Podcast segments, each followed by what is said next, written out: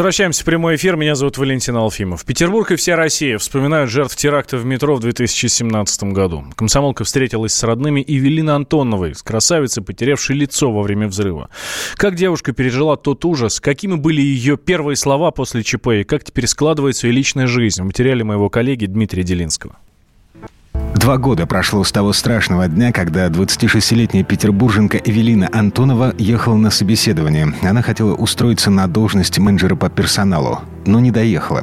3 апреля 2017 года в 14.33 на перегоне между станциями Сенная площадь и Технологический институт террорист-смертник Акбаржон Джалилов взорвал бомбу. 15 человек тогда погибли, 103 попали в больницы. Эвелина Антонова сидела прямо напротив террориста. Она выжила, но в буквальном смысле слов потеряла лицо. Ударная волна изуродовала девушку, рассказывает ее мать Ирина. Ошарашила то, когда она очнулась на столе и слышала, что нужна операция. До этого она была, говорит, сохраняла сохраняла как-то спокойствие, хладнокровие и очень испугалась, когда услышала слово операция. А вы не скажете, а там какой-то сбор денег проводился или это за счет государства были? Все операции, да, да проводятся бесплатно за счет государства. Но нам очень хорошо помогали люди, совершенно незнакомые люди. И мы действительно очень благодарны, потому что вот я сейчас понимаю, что если человек попал в такую ситуацию, очень сложно одному вот все это преодолеть.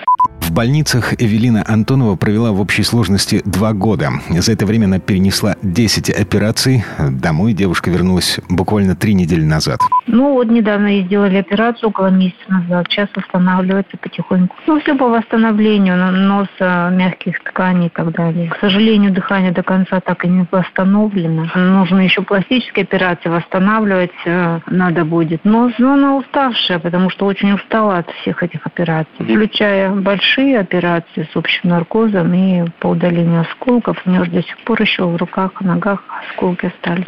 Сейчас Эвелина мечтает, чтобы все это осталось позади, и, вернувшись домой через два года после теракта в метро, она постепенно возвращается к нормальной жизни.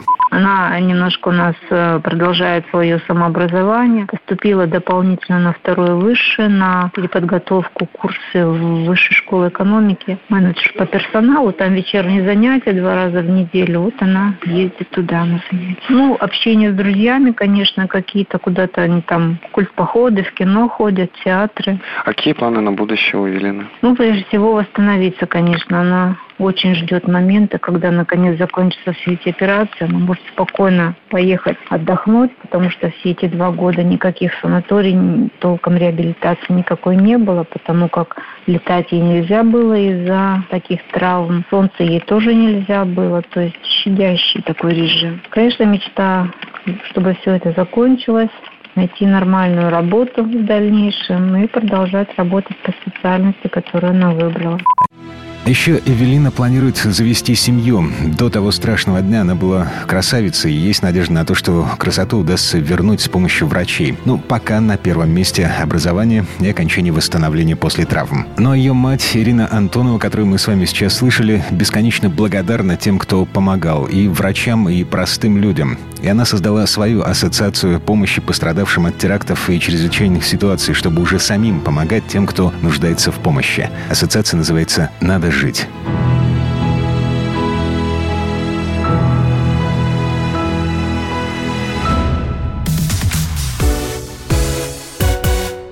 Решила увеличить грудь, в итоге лечится от рака. Захотела сделать красивым живот, а сейчас даже не может полностью разогнуть руки, спокойно сидеть и лежать. Это не сюжеты для фильма про сумасшедшего доктора. Это реальные истории реальных женщин из Краснодара. Там проводит операции хирург Алена Верди. Пострадавшая от ее скальпеля, иначе как мясник ее не называют. А таких семь человек, которые добились возбуждения уголовного дела. Подробности в нашем сюжете.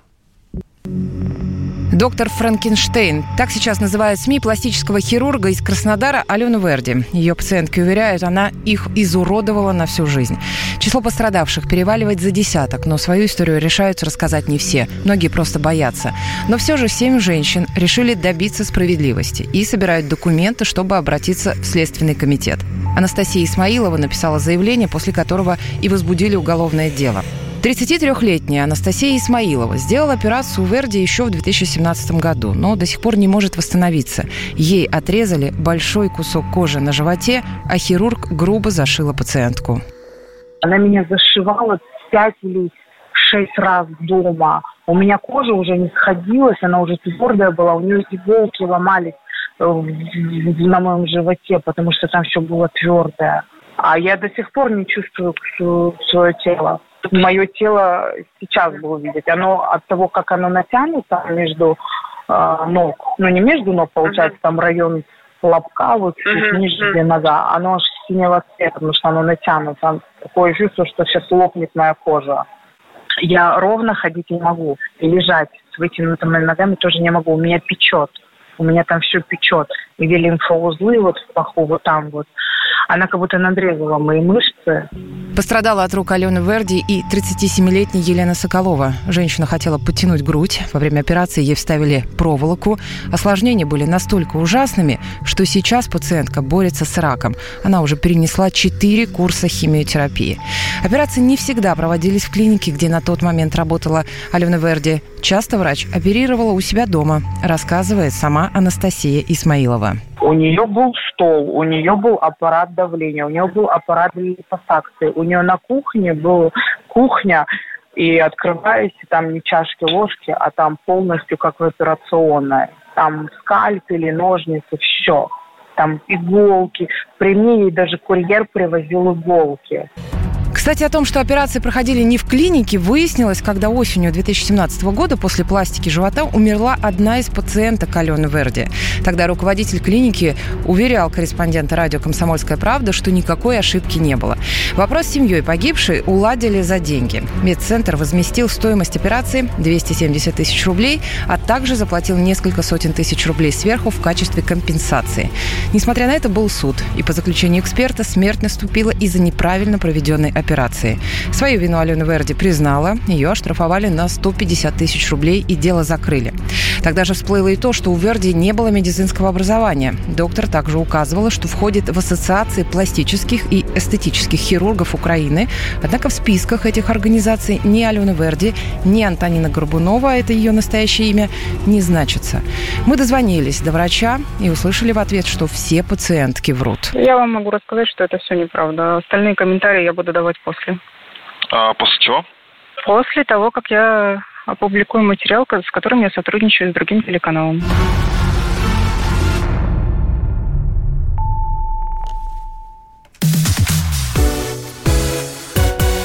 Ох, давайте переносимся в Подмосковье. Владимир Путин открыл сегодня в Московской области новый завод «Мерседес». Там, начнут, там в этом году начнут производить седаны Е-класса, а потом уже начнут собирать и GLE, GLC и GLS. Пока обещают делать по 25 тысяч машин в год, потом э, будут делать по 35. Так вот, Владимир Путин вместе с министром Мантуровым а, совместили приятное с полезным. Они не просто открыли завод, который будет производить хорошие машины, но и показали, что мы тоже кое-что можем. Приехали на Аурусах, на наших представительских легковых машинах из проекта «Кортеж». Как все прошло, нам сейчас расскажет Дмитрий Смирнов, специальный корреспондент комсомолки. Он с нами на прямой связи. Дима, здравствуй. Добрый вечер. Ну, собственно, Мантуров уже месяц как катается на Аурусе. Вот, только никто это не заметил до сих пор почему-то. Ну, видимо, мало кто обращает внимание, куда и как приезжает Мантуров. А может, он просто не ездит никуда по таким местам, где много журналистов. Э, а Дим, Путин, да. Да, немцы, специалисты по автомобилям, у, восхитились нашему, э, нашему Аурусу? Ну, знаешь, вот в такой формулировке сложно ответить, потому что немцев там было, в общем, немного. Завод-то он немецкий по, скажем так, по технологиям, по инвестициям, а так там работают наши люди. Когда Путин вышел, из Ауруса, к нему подошел как раз глава концерна, он его встречал, и Путин что-то ему там рассказывал, показывая на свой лимузин, и глава, в общем, так вот этого Мерседес, он так шевелил усами, и, видимо, ему понравилось. А в остальном сбежались как раз рабочие этого завода, но это наши люди, которые там тысяч человек будут работать, сейчас 500, вот они с окрестных, э, с местных там поселков, городов, Солнечногорского района. В общем, поэтому сказать, что немцы прям пришли в восторг, да все пришли. Э, Дим, а что касается непосредственно участия Владимира Путина в открытии, э, что, рубильник, кнопка, как это происходило на этот раз? Ключ повернул? Там, знаешь, была такая символическая кнопка, которую он нажал втроем вместе с главой концерна и с министром промышленности Германии, который приехал сюда, целый министр к нам прилетел. Вот, да, такая символическая, они втроем прям бабах, и что-то там открыли сзади, за ним такие створки красивые, за ними стояли Мерседесы выставленные, замигали фарами. Но вот, наверное, эта точка отсчета, сказали, что после объявили, что действительно завод запущен, но до этого Путин еще и расписался на капоте Мерседеса вместе с этим, с немецким коллегой. Поэтому, может быть, и это считать за точку отчета можно. Ну, э, в общем, понятно. А будут у нас российские Мерседесы, такой наш автопром. Дим, спасибо тебе большое. Дмитрий Смирнов, специальный корреспондент «Комсомольской правды», был с нами на связи. Э, когда э, компания открывает завод в России, ну, мы к этому привыкли. А, должны снижаться цены на их машины. Ну, мы видим это по Mazda, Ford, э, Hyundai и так далее. А, справедливо ли а, это утверждение на этот раз? Мы спросили у Антона Шапарина, вице-президента Национального автомобильного союза, и он говорит, что главная цель Мерседеса сейчас – это получить доступ к госзакупкам. Его просто не было, потому что машины собирались за рубежом. И вторая цель компании – это получить инвестиции и субсидии. Ну, вообще, это могло бы, конечно, снизить цены, но, скорее всего, этого не произойдет произойдет. Об этом, кстати, говорят и многие другие эксперты. Спасибо, друзья, что были сегодня с нами. Меня зовут Валентин Алвимов. Это радио «Комсомольская правда».